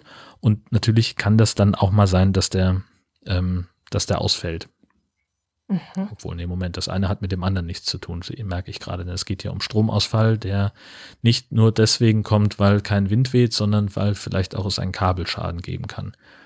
Hm. Ach so, nee, ich habe gerade an USV, an unterbrechungsfreie Stromversorgung gedacht, die du dir zu Hause hinstellen kannst. Und die glättet den Strom ja auch. Mhm. Ach, das ergibt überhaupt keinen Sinn, was ich gerade erzählt habe. Das ist gut, ich habe dich sowieso nicht verstanden. Na, dann ist ja gut. Aber es ah, hat, hat, sich toll angehört. Ja, oder? Ja. Ich bin nicht. Das, das kann ich. Sicheres Auftreten bei völliger Ahnungslosigkeit. Wie, wie ein Politiker. Super. Ja, also äh, 1,7 äh, Millionen haben sie da reingebaut und ähm, das ist dann nicht nur für Bordesholm gut, sondern man will eben daran auch erforschen, wie viele von solchen Insellösungen man braucht, um eben das auch flächendeckend machen zu können. Weil ähm, Genau, das Problem, jetzt komme ich wieder drauf, das Problem nämlich bei, der, bei den erneuerbaren Energien ist, dadurch, dass da so oft steuernd eingegriffen werden muss, ähm, weil die, ähm, weil die, die, die Strommenge eben dann mehr variiert, ähm, steigt eben die Gefahr eines Stromausfalls, eines flächendeckenden Blackouts. Und dafür ist dieses Ding gut. Und wenn man jetzt mehrere von diesen Batterieinsel-Lösungsspeicher-Dingsies hat, dann könnte man das eben flächendeckend auffangen, wenn so ein großer Blackout kommt. Ah, okay. So. Jetzt haben wir es. Okay. Jetzt überlege ich gerade. Also Sie bereiten sich eigentlich nur auf einen möglichen Blackout vor, aber irgendwie einen richtigen, wichtigen Anspruch hat man daran jetzt nicht, oder wie? Also naja, schon. Also das ist ja ein, ein äh, allgegenwärtiges Problem. Das kann also, äh, das weißt du ja vorher nicht, wann, wann der Strom weggeht, wann er, wann er ausfällt, weil irgendwo, keine Ahnung, ein Kabel durchgammelt oder ähm, bei Baggerarbeiten wird eins, eins äh, ein Kabel durchgerissen ah. oder jetzt gab es vor kurzem einen Stromausfall, weil in einem ähm, in einem Umspannwerk es einen technischen Fehler gab. Mhm. Und da haben sie halt zweieinhalb, drei Stunden gebraucht, äh, bis sie das so umgeleitet haben, die Stromversorgung, dass dann die, die Orte wieder am Netz waren. Das so. dauert halt seine so. Zeit. Und ähm, dieses Ding, das haben sie, äh, haben sie einem Test unterzogen, äh, der kann innerhalb von Sekundenbruchteilen den kompletten Strom mhm. bereitstellen, den der Ort braucht. Mhm. In der Simulation war es so, dass sie angenommen haben, dass alle ähm, Einwohner des Ortes gerade auch den, den Herd anhaben, also dass die richtig viel Strom brauchen und haben das einfach umgeschaltet und gemerkt, er hat noch nicht mal gehustet, der Speicher. Ah. Das ist überhaupt kein Problem. Okay. Jetzt wollen sie demnächst mal in den Realtest gehen und wirklich den Ort vom Netz nehmen, um zu gucken, was dann passiert. Aha, okay. Ja gut, vielleicht bin ich jetzt bloß zu verwöhnt, weil ich konnte mir jetzt nicht vorstellen, weil ich kann mich ehrlich gesagt auch nicht mehr daran, daran erinnern, wann wir den letzten Stromausfall hatten und habe jetzt im Hinterkopf halt gedacht, naja, irgendwas müssen sie ja jetzt auch schon haben, dass ein Stromausfall, den ich, äh, der vielleicht schon stattgefunden hat, den ich aber nicht gemerkt habe, weil die so schnell reagiert haben. Also irgendwas müssten mm -mm. sie ja jetzt, jetzt vielleicht auch schon haben, um das zu lösen. Nein. Aber haben sie nicht. Haben sie nicht. Dann lief das bis jetzt vielleicht nur immer sehr stabil und gut. Genau. Ah. Also da, äh, wir hatten jetzt in, in Schleswig-Holstein eine Zeit lang, äh, war es wirklich sehr, sehr regelmäßig. Alle paar Tage fiel irgendwo im Land der Strom ah, aus und okay. dann mal, mal stärker, mal schlechter. Und da war dann äh, was ich auch mal irgendwie komplett Flensburg dunkel ähm, und äh, oder auch Lübeck als zweitgrößte Stadt im Land. Äh, also ähm, und das, das sind relativ kleine Effekte, die dann halt einfach eine Weile brauchen, bis sie wieder behoben sind. Und äh, man kann das äh, relativ leicht machen, weil es eben genug Redundanzlösungen gibt. Also es ist ja nicht so, dass eine Stadt an einem Stromkabel hängt dumm formuliert, mhm. ähm, sondern da sind ja dann ganz viele verschiedene Leitungen und die sind eben gegeneinander abgesichert. Und wenn dann eine ausfällt, dann muss man im Prinzip nur lokalisieren, wo der Fehler ist und dann kann man das drumherum leiten, den Strom und kann diese, diese schadhafte Stelle sozusagen aus dem Netz abkoppeln gewissermaßen und dann ist es kein Problem. Aber das dauert halt seine Zeit. Ah. Und damit kann man das überbrücken. Ah, okay. Da habt ihr wohl Glück gehabt, dass es bei euch nicht so viele Stromausfälle gibt. Ja. Oh. Ah ja, okay. Ja, dann macht es Sinn. Dann ist das cool. Dann werden die wahrscheinlich von diesen Dingern noch mehr bauen, wenn sich das alles lohnt. Genau, da, das ist jetzt eben ein Forschungsprojekt. Da sind also die Uni Köln und die FH Westküste, nee, äh, FH Köln und die FH Westküste äh, sind da beteiligt, ähm, das zu erforschen und zu untersuchen, wie viel man da braucht. Ah, sehr spannend. Okay. Und da hast du in dieser Sache recherchiert oder wie kamst du auf dieses Thema? Ein Kollege hat da was zu gemacht und äh, hat äh, ge darum gebeten, äh, dass, dass wir da unterstützen, weil also er sitzt in Kiel und produziert von da aus und die FH Westküste, die ist halt in Heide. Mhm. Dann hat er gefragt, ob wir da nicht mal eben hingehen könnten, um für ihn ein kurzes Interview zu führen, was er vorbereitet hat. Äh, damit er dann ähm, an, die, an das Material rankommt und eben nicht selber nach Heide fahren muss, wenn da eben Leute vor Ort sitzen. Ah, okay. Gut. Wobei so eine Reise nach Heide bestimmt schön ist. Ach, im Augenblick geht's. Wir haben äh, eine ziemlich doofe Baustelle auf genau der Bundesstraße, die halt ähm, so die, die Hauptzufahrtsstraße nach, nach Dithmarschen ist und da, die Umleitung ist echt okay. nicht so unterhaltsam. Ah, okay. Hm. Spannend. Apropos Straßen. Oh, jetzt kommt's. Jetzt kommt's. Was? Ich habe ein Thema zu Straßen. Eine leicht verletzte Person und Sachschaden von mindestens 50.000 Euro, das ist ja mal eine Hausnummer, würde ich sagen, forderte ein Verkehrsunfall in der Stadt Leutkirch im Allgäu. Und zwar ist da eine 85-jährige Frau, die wollte in einen Kreisverkehr einfahren und statt äh, schön einzulenken und ein bisschen vom Gas zu geben, äh, hat sie plötzlich beschleunigt und ist dann aus angeblich unbekannten Gründen mit ihrem, und jetzt kommt's, Automatikfahrzeug äh, über, diese, ähm, über diesen Kreisverkehr hinausgefahren, also geradeaus weitergefahren und ist dann über die Mittelinsel geschanzt. Hat dann den Kreisverkehr überschanzt fast und durchbrach dann eine angrenzende Hecke und ein Grundstück. Anschließend durchfuhr sie noch den ganzen Garten, durchbrach dort noch die Wand eine Doppelhaushälfte, bevor sie dann im Wohnzimmer des Hauses stecken geblieben ist. Ja. Konntest du mir jetzt bildlich folgen, wie das dann ausgesehen haben muss? Einigermaßen, ja. Ja. Also glücklicherweise sind den, den Bewohnern dieser, dieses Hauses nichts passiert. Die waren nämlich gerade nicht anwesend. Und glücklicherweise ist auch zwei Gemeindearbeitern nichts passiert, die nämlich gerade zufällig auf diesem Kreisverkehr gearbeitet haben. Denn das Auto ist nur knapp an ihnen vorbeigerast. Und die Autofahrerin selbst, die hat auch nur leichte Verletzungen dabei ähm, gehabt. Na, ein Glück. Ja. Aber ich denke mal, ich habe es ja schon gesagt, Automatikfahrzeug. Da würde ich mal sagen, Bremse mit Gas verwechselt. Ja. Könnte sein, oder? Könnte gut sein. Und dann noch weiter durchgetreten, weil sie noch stärker bremsen wollte und das Auto dachte sich, okay, ein Rennen. Ja, ja, genau. So, das ja. kann durchaus sein. Die wird vor lauter Schreck äh, dann noch mehr durchgedrückt haben, ja. Und weil sie nicht so schnell realisiert hat, okay, das geht jetzt irgendwie in die falsche Richtung und das ist das falsche Pedal. Und dann ging es ab, ja.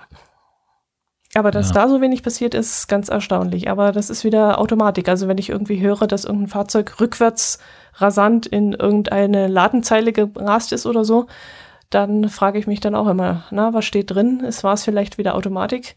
Meistens sind es dann auch ältere Personen, die das dann verursacht haben. Und ist nicht ganz einfach. Aber gerade ältere Personen fahren vielleicht auch gerne Automatik. Ich weiß es nicht. Keine Ahnung. Äh, keine Ahnung, ähm, weiß ich nicht. Ähm, tatsächlich, äh, also ich kann mir vorstellen, irgendwann auf Automatik umzusteigen, aber halt, weil ich einen Wohnwagen ziehe und äh, ich stelle es mir total großartig vor, ein Tempomat anzumachen und dann noch nicht mal mehr schalten zu müssen auf dem Weg in den Urlaub. Okay. So. Geht das? Art, aber mit dem normalen Getriebe nicht? Ach nee, dann ist, wenn du ja, schaltest, dann ist der Tempomat raus. Genau, ja. richtig. Dann schaltet sich der Tempomat ab und mhm. äh, ein Automatikgetriebe hält den, hält, hält den dann an. Das weiß ich zufällig, ähm, weil ich äh, im dienstlichen Kontext vor Jahren auch mal mit äh, Automatikfahrzeugen regelmäßig unterwegs war. Okay. Und das fand ich total großartig, weil ich dann halt wirklich, ähm, keine Ahnung, bin ja immer so zwischen Kiel und Hamburg hin und her gefahren und da stand halt der Tempomat konstant auf 140. Und wenn ich aus der Stadt raus war, dann auf der Autobahn habe ich nur Tempomat eingeschaltet und den Rest hat das Auto gemacht. Mhm. Das war total gut. Mhm. Ja, Tempomat nutze ich selten, muss ich sagen, weil ich so dann das Gefühl habe, die Aufmerksamkeit lässt nach und man schweift noch mehr so ein bisschen gedanklich ab. Und der Weg zum, zur Bremse wird länger. Also von dem her mag ich es nicht so gerne. Und äh, Automatik selbst habe ich immer wieder mal gefahren, ob jetzt in, mit irgendeinem Leihwagen oder so. Oder meine Eltern hatten auch mal so ein, äh, was war das, Nissan-Bus oder sowas mit Automatik. Bin ich jetzt kein Fan davon. Also ich mag es immer noch gerne, wenn ein bisschen was getan wird. Und ähm, aber wo ich es richtig geil gefunden habe, das war beim Elektroauto. Ich habe ja zwei Elektroautos mal Probe gefahren und da ergibt das total Sinn. Also da, da kann ich mir ein Elektroauto mit äh, Schaltgetriebe könnte ich mir gar nicht vorstellen, davon abgesehen, dass es nicht technisch umgesetzt wird oder umsetzbar ist. Aber da kann ich mir das überhaupt nicht mehr vorstellen. Und wenn dann irgendwann mal Elektroauto kommen sollte, oder vielleicht auch mal Wasserstoff, keine Ahnung, dann, dann könnte ich mir das auch vorstellen. Aber jetzt, solange ich noch äh, Benziner fahre, hm, möchte ich gerne noch schalten. ja, also ja, beim, beim Elektroauto ist es ja, hängt es ja mehr an der Physik. Ähm, da, dass da ein, ein ähm, Getriebe gar nicht mehr notwendig ist, weil genau. Elektromotoren so nicht funktionieren. Ja, richtig. Aber ich würde es auch gar nicht haben wollen, auch wenn das noch aus welchen Gründen auch immer noch gehen würde. Das äh, gibt keinen Sinn, weil das ist einfach nur Ja, schön. Drauftreten, Gas, runtergehen, bremsen. Das ist super. geil, ja. Ja, aber wie gesagt, ich Ja. habe dann die Befürchtung, dass vielleicht die Aufmerksamkeit so ein bisschen nachlässt und man, äh, weiß nicht. So hast du doch also immer noch mein. Eindruck ist, ähm, also gerade auch so Stichwort Wohnwagen, ähm, fand ich es deutlich schwieriger, ähm, ohne Tempomat zu fahren, Mhm. ähm, weil ich dann halt mit einem Auge immer so gucken muss, ob ich meine Geschwindigkeit auch einhalte. Ähm, und jetzt, wo ich den, wo ich den Tempomat habe, dann stelle ich die Geschwindigkeit halt einmal ein und kann mich dann eben viel mehr auf den Straßenverkehr konzentrieren. Also mein Eindruck Hä? ist, dass ich, dass ich nicht so abgelenkt bin oder dass ich mehr Kapazität habe, mich um den, um das zu kümmern, was um mich herum passiert. Ja, aber was hat das mit dem Wohnwagen zu tun? Warum fährst du mit dem Wohnwagen anders als mit, mit, mit dem Pkw? Weil ich halt mit dem Wohnwagen 90 fahren muss und Ach so, dem, ohne Wohnwagen Ah, ist es ja egal, jetzt. das stimmt schon. okay. So. Jetzt habe ich öfter. Aber ich habe zum Beispiel den, den Tempomat, also je nachdem, je nach Verkehrslage, auch sogar in der Stadt an. Aha, okay. Besser nichts gegen, also kannst ja, kannst ja nichts, nichts besser gegen geblitzt werden tun, als mit Tempomat zu fahren. Hm, okay. Na, also in der Stadt und so oder, oder bei 100 Begrenzung oder sowas, da bin ich, mache ich das nicht. Wo ich es mache, ist gerne in ähm, Baustellen. Baustellen mache ich das auch gerne. Das stimmt. So Autobahnbaustellen, das ist richtig. Dann nehme ich es auch mal. Hm. Ja, also ich bin ein absoluter Tempomat-Freund und äh, das Thema Automatik, äh, das ist bei mir auch noch nicht so ganz vom Tisch. Mal gucken. Ähm, ja, aber klar, die, das Risiko ist natürlich da und ich hatte äh, dann eher das Problem, wenn ich von vom manuellen Getriebe auf ein Automatik umgestiegen bin, dass ich dann versehentlich ein bisschen zu doll gebremst habe. Ja, ja. Das Das ist ja immer das Hauptproblem Ja. eigentlich. dauert immer. Das sind, ja, genau. Bis man sich umgestellt hat oder umgekehrt dann zurück, wieder Kupplung treten und mal zwischendrin das Auto abwürgen. Ja, okay. Das, aber das kriegt man schnell wieder rein, denke ich. Schlimmer finde ich, finde ich rechts, ähm, na, links, wo fahren wir jetzt? Wir fahren rechts. Äh, linkspurig fahren, also England oder sowas. Das finde ich schwieriger. Habe ich noch nie gemacht. Nee, okay. Nee. Ja, ich Und äh, ich möchte so gerne. Weil ich, also ich möchte ja einfach mal wahnsinnig gerne mit dem Wohnwagen durch Schottland fahren oder so.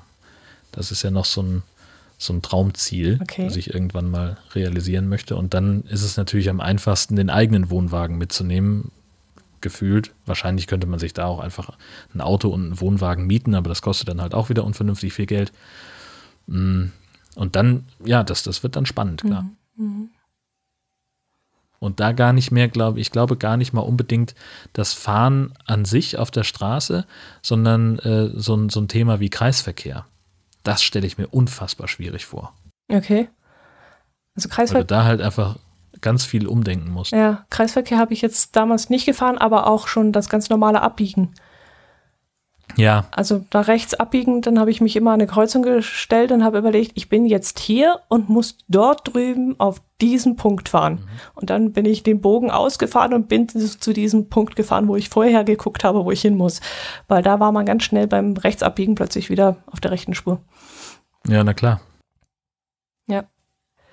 Dann habe ich noch eine Geschichte mitgebracht. Äh, ich weiß nicht, ob du es mitgekriegt hast. Bestimmt. Das ging jetzt die ganze Zeit durch Twitter, glaube ich.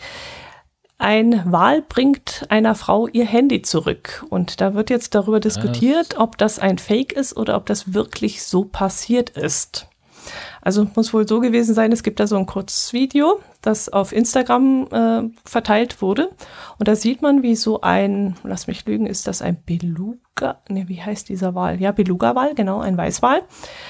Ähm, aus der Tiefe auftaucht und ein Handy in der Hand hat und es zurückbringt an die Wasseroberfläche, wo bereits eine Frau steht und danach greift und ihr Handy entgegennimmt. Der hat das in der Hand? Äh, in der Hand, Quatsch, im Maul. Was? Habe ich Hand gesagt? Ja. Ich höre mir selber schon nicht mehr zu. Nein, im Maul natürlich.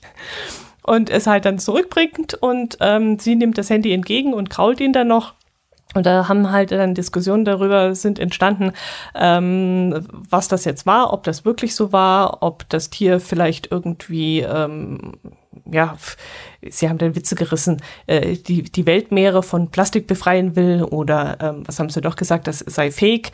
Ähm, die, das war ein trainiertes Tier und das wäre irgendwo in einem, ja, so, so einem SeaWorld oder sowas gewesen. Und darüber wird jetzt äh, heiß und ähnlich diskutiert. Ähm, ja, das Video kann man sich mal anschauen. Wir verlinken das mal. Aber ich konnte mir darauf ehrlich gesagt auch keinen Reim machen und wollte jetzt einfach mal fragen, was du davon denkst, von sowas. Also ich habe es mir gerade angeguckt und ähm, ich bin mir relativ sicher, dass das, ähm, dass es schon sehr hart am Fake auf jeden Fall dran ist. Denn, also gar nicht mal unbedingt, dass es, also klar kann das sein, dass ein Beluga-Wal oder irgendein anderer auch ein Delfin meinetwegen auf die Idee kommen könnte, ähm, so ein Handy äh, aufzufangen und an die Oberfläche zu bringen. Aber das halte ich, ohne jetzt irgendwie besonders viel über deren Verhalten zu wissen, für eher unwahrscheinlich. Und was das Ganze für mich am unwahrscheinlichsten macht, ähm, ist immer die Frage, warum ist da gerade eine Kamera? Also das Video beginnt ja damit, dass jemand auf, aufs Wasser filmt und man sieht schemenhaft diesen Beluga-Wal auftauchen, ja. der dieses Handy dabei hat. Und was ich mich halt frage ist, warum in aller Welt sollte man, wenn man jetzt auf dem Boot unterwegs ist und ja, okay, meinetwegen ist da das Handy reingefallen, warum sollte ich da jetzt auf die Idee kommen, das Handy genau dahin zu halten? Ja, Whale-Watching. Also du bist gerade unterwegs und du filmst die Dinger sowieso gerade und freust dich, dass da so ein Wal direkt zu dir am, am Boot ist und filmst. Und in dem Moment filmst du auch gerade mit deinem Handy und flupp macht's und dir fällt das Handy aus der Hand und ist weg. Und dann kommt einer und filmt dem Handy, das da in die Tiefen verschwindet, hinterher und plötzlich sehen sie, heu, was ist denn da? Jetzt kommt gerade da ein Wal hoch und der hat auch ausgerechnet noch das Handy im Maul. Ja, aber das sehen wir alles nicht. Ach so. In dem Video sehen wir nur, ähm, jemand filmt auf die Wasseroberfläche und du siehst, dass Leute ihre Hände dahin strecken und aus der, aus der Tiefe des Wassers taucht schemenhaft erst und dann immer klarer zu erkennen dieser Beluga-Wal auf mit hm. dem Handy im Maul. Hm. Oder wie du es ausdrücken würdest, in der Hand. so, und dann patschen sie da halt so ein bisschen ins Wasser, um ihn noch weiter anzulocken. Und die eine Frau streckt ihre Hand nach dem Handy aus und eine weitere greift dann wirklich ans Handy ran und nimmt es dem Tier aus dem Mund. Und das sieht für mich alles irgendwie einstudiert aus. Okay. Wenn wir jetzt diese ganze Begebenheit sehen würden, so, ah, guck mal, ein Beluga-Wal neben unserem Boot, das ist ja spannend, und huch, mein Handy ist runtergefallen und wir sehen das Vieh abtauchen und dann wieder hochkommen mit dem Handy, dann ist es ein komplett anderer Schnack. Aber so wie wir das, wie, wie dieses Video da eingebunden ist in dem, in dem äh, Artikel, ah. äh, da habe ich doch Zweifel. Ja, aber wie lange dürfen Instagram-Videos sein? Vielleicht sind die auf 30 Sekunden beschnitten. Jetzt haben die halt die, die wichtigste Sequenz äh, abgeschnitten. Was weiß ich denn über Instagram? Keine Ahnung. aber wäre doch ein Argument. Wäre ein Argument, ja, richtig, aber dann sind wir auch ganz schnell wieder bei meiner Argumentation äh, mit dem Seelöwen, der den USB-Stick ausgepupst hat. ja, da war doch was. Hm. Ja. Die war ähnlich nachvollziehbar. aber die war unterhaltsam. Das stimmt. Also wer das nicht gehört hat, bitte äh, die entsprechende Folge nachhören. ich wüsste jetzt gar nicht mal. Also ich bin nicht überzeugt. Okay. Also du glaubst Fake. Ja. Okay. Aber ein schöner Fake. Ja, ohne Frage. Ganz süß. Aber ob das Handy noch funktioniert, haben sie nicht äh, veröffentlicht, äh, weil so ein Handy ja mit Salzwasser und Wasser überhaupt nicht jetzt nicht unbedingt so gut umgehen kann. Aber das. Vielleicht war es auch gar kein Handy. Hm. Oh. okay. Hier kann man noch Geschichten mitbringen. Du glaubst ja gar nichts mehr. Fake News. Ja. Fake News. ja. Prima. War das unsere letzte Geschichte, die wir mitgebracht haben? Es scheint fast so. Wir haben nur noch eine ganze Menge Automaten und Ampeln. Ach, massenweise. In der Themenliste. Massenweise. Wir haben so viel zugeschickt bekommen, teilweise auch die gleichen Automaten doppelt und dreifach. So unter anderem von Elli Acker GC Mettbrötchen und vom Elitehörer. Beide haben uns den Cannabis-Automaten zugeschickt, der wohl in Trier aufgebaut worden ist und wo man tatsächlich Hanf auf Knopfdruck bekommt.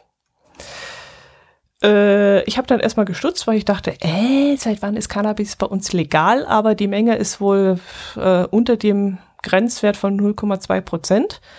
Und da ist das wohl alles legal und in Ordnung. Und man kann da tatsächlich an diesem Automaten ein bisschen THC, äh, nennt sich das, ziehen. Hm.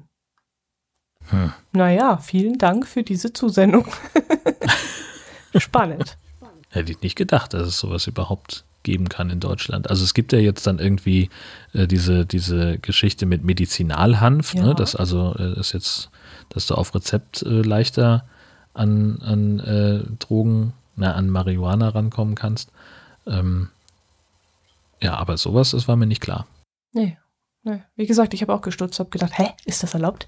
Aber es ist wohl weit unterm Grenzwert und deswegen sei das wohl kein Problem. Und es scheint auch sehr gut zu laufen. Jedenfalls soll die dann noch weitere, ja, sollen noch weitere Automaten aufgestellt werden.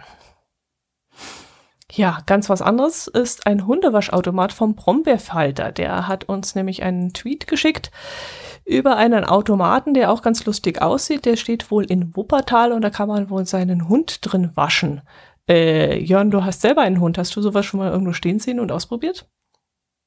Ähm, ich habe sowas ähnliches schon mal irgendwo gesehen, aber ich weiß ganz genau, dass unser Hund da auf gar keinen Fall reingehen würde. Okay, der mag sowas. Also erstmal wäre ihr das äh, viel zu anstrengend und, und äh, viel zu suspekt.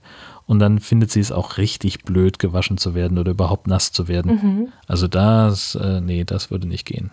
Ich habe das Bild gerade mal aufgemacht. Der hat ja sogar noch eine Rutsche. Da kannst du ja deinen Hund noch runterrutschen lassen. Oder warum ist das? Ach nee, das soll ins Wasser. Nee. Ich glaube, das ist eher eine Rampe, damit der Hund leichter hochgehen kann und du ihn nicht reinheben musst. Die ist doch rutschig. Die besteht doch aus Metall.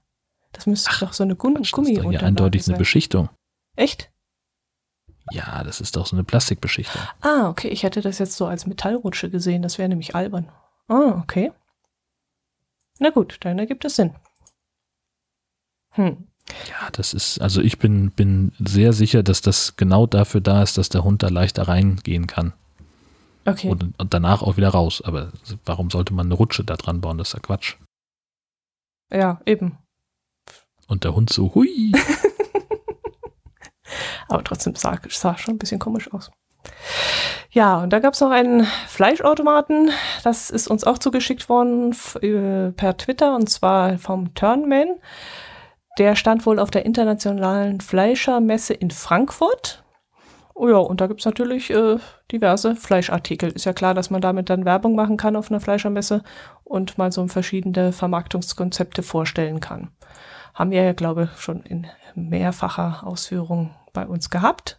Kommt natürlich. Ja, das ist ja auch Regiomat, ne? Ist das auch Regiomat? Also steht ja drauf. Ah, tatsächlich, stimmt.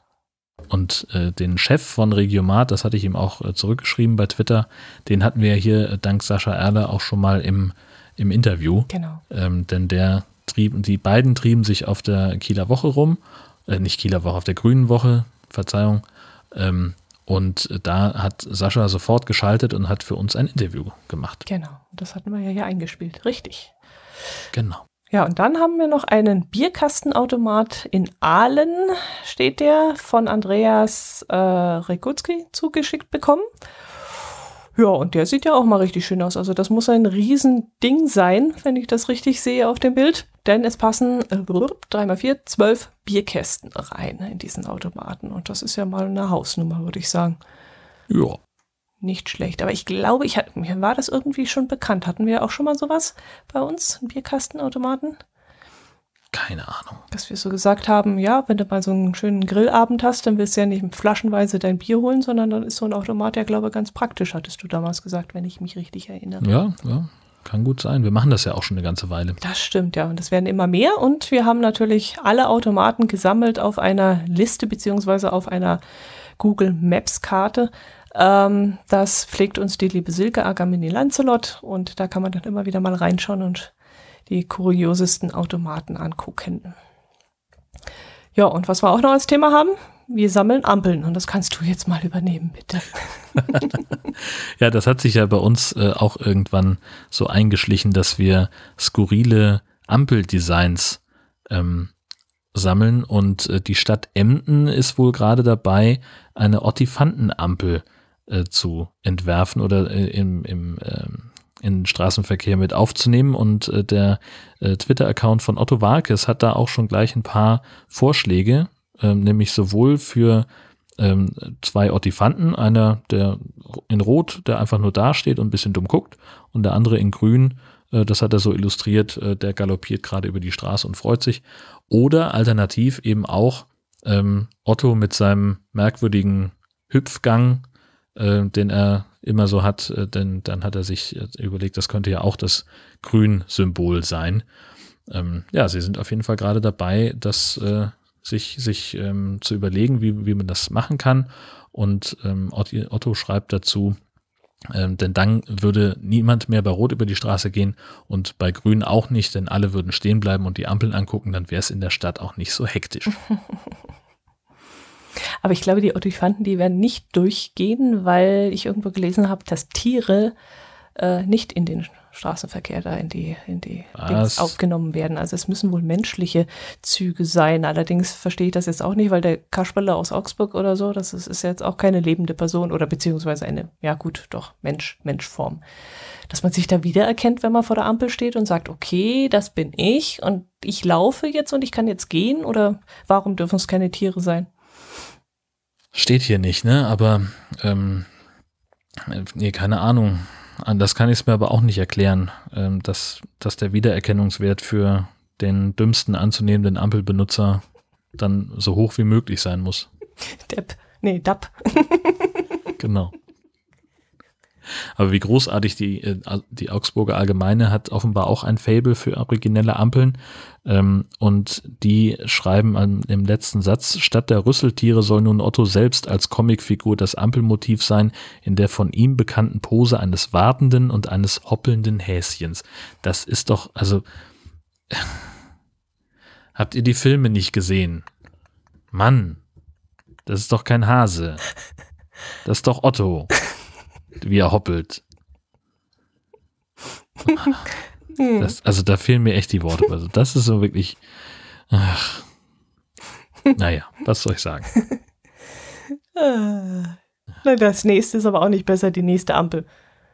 Haben wir auch vom Sascha Erler zugeschickt bekommen. Herzlichen Dank dafür. Um, da geht es um ähm, Neuropin. Möchte gerne Fontane ampeln in den Straßenverkehr bringen. Und ich muss ganz ehrlich sagen, als ich dieses Bild gesehen habe, habe ich nicht an Theodor Fontane gedacht oder an Effi Briest oder an, keine Ahnung, Graf Petöffi nee. oder sonst was, sondern eher an Charlie Chaplin.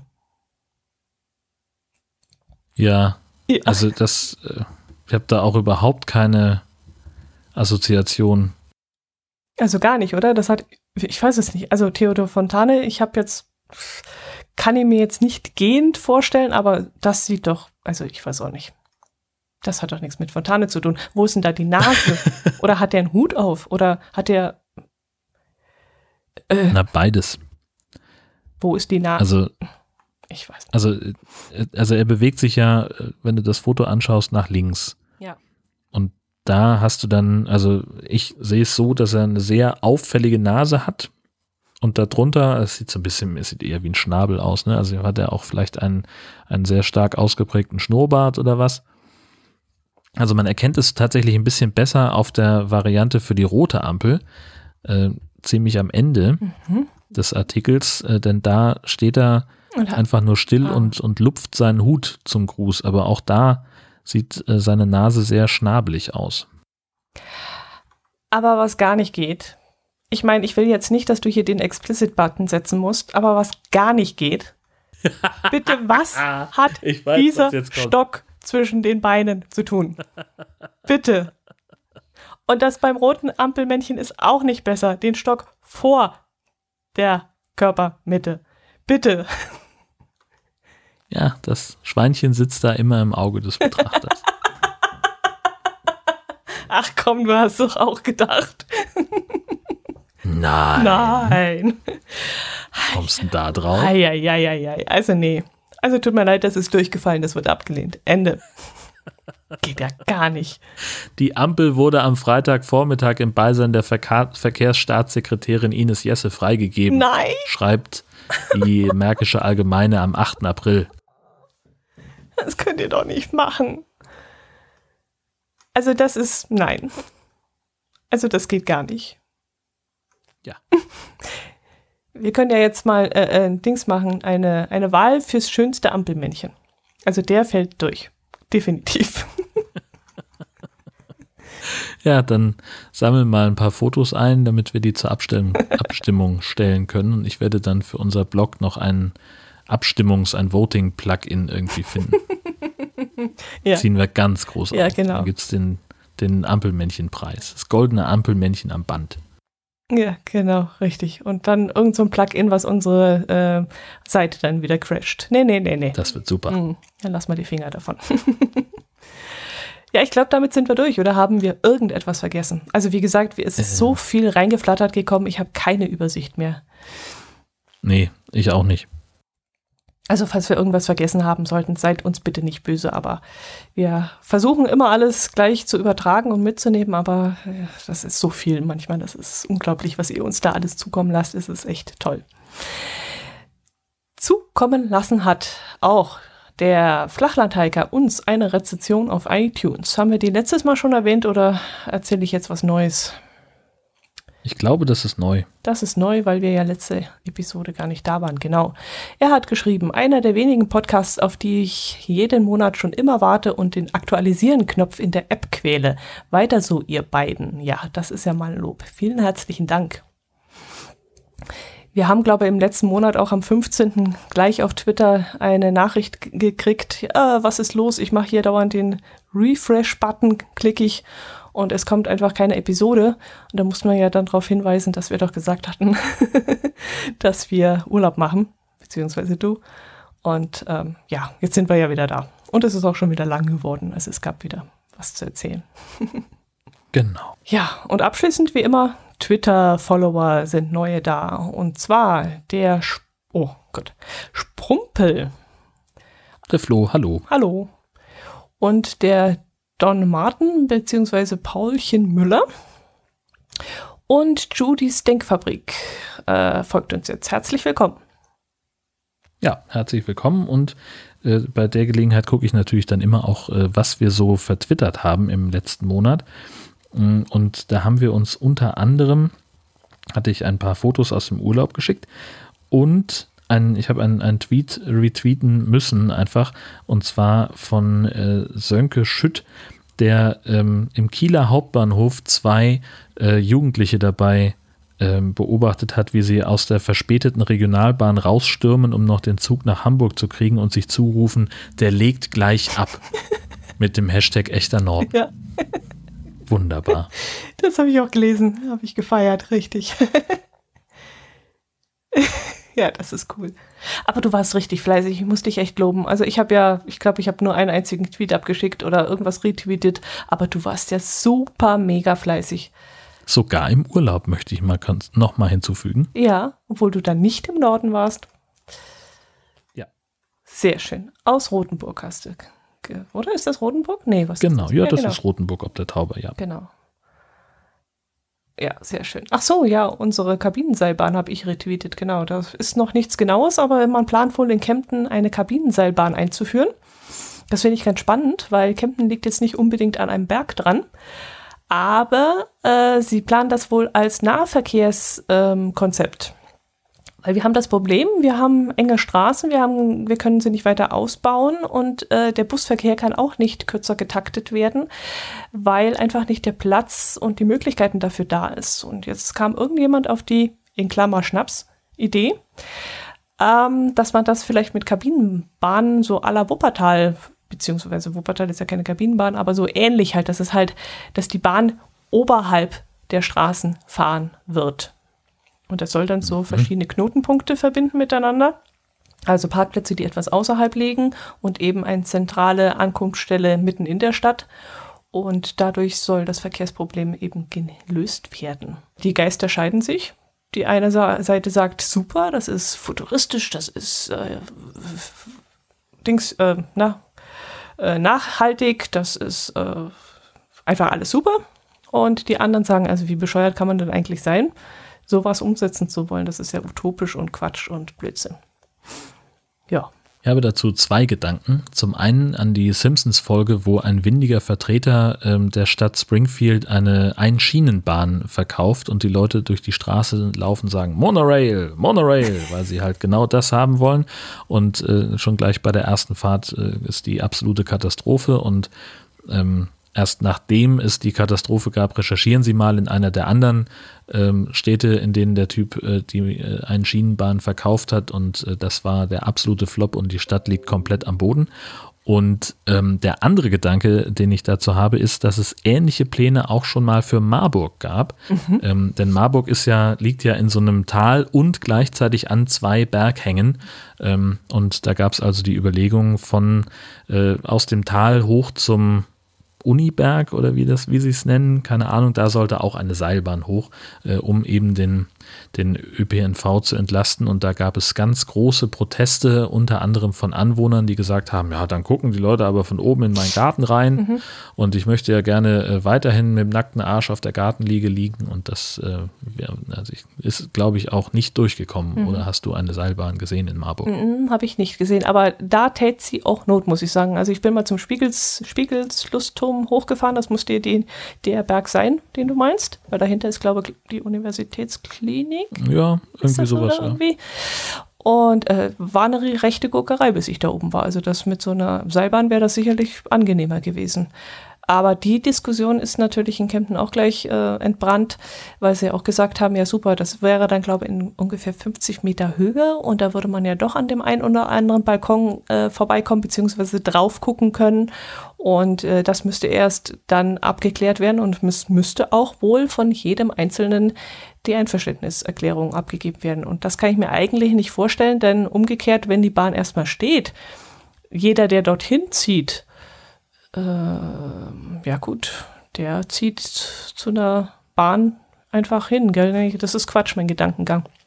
Weil wenn du ja, hinziehst, weißt genau. du ja, was dort ist. Aber umgekehrt, wenn jetzt so eine Bau Bahn gebaut werden würde. Ja, okay, das war jetzt falscher Gedankengang. Hm. Ja, es wird wohl weiter gesponnen. Es äh, sei gar nicht so teuer, behaupten sie. Also es wäre wohl äh, auch schon ein Unternehmen dazu befragt worden, was das Ganze kosten soll. Das äh, spezialisiert ist auf solche Bahnen. Und ja.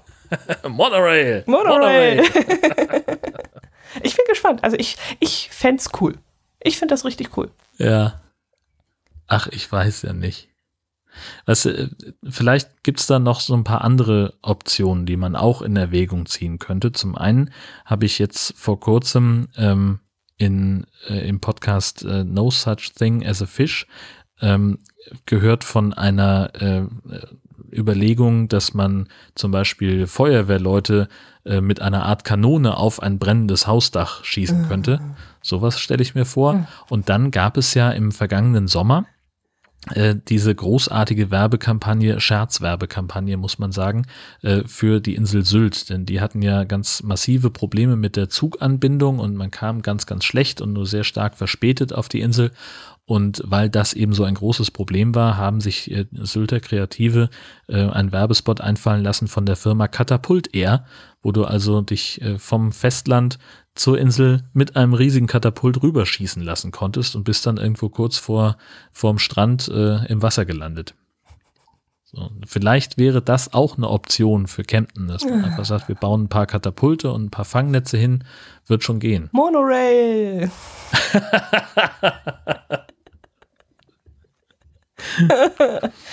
okay.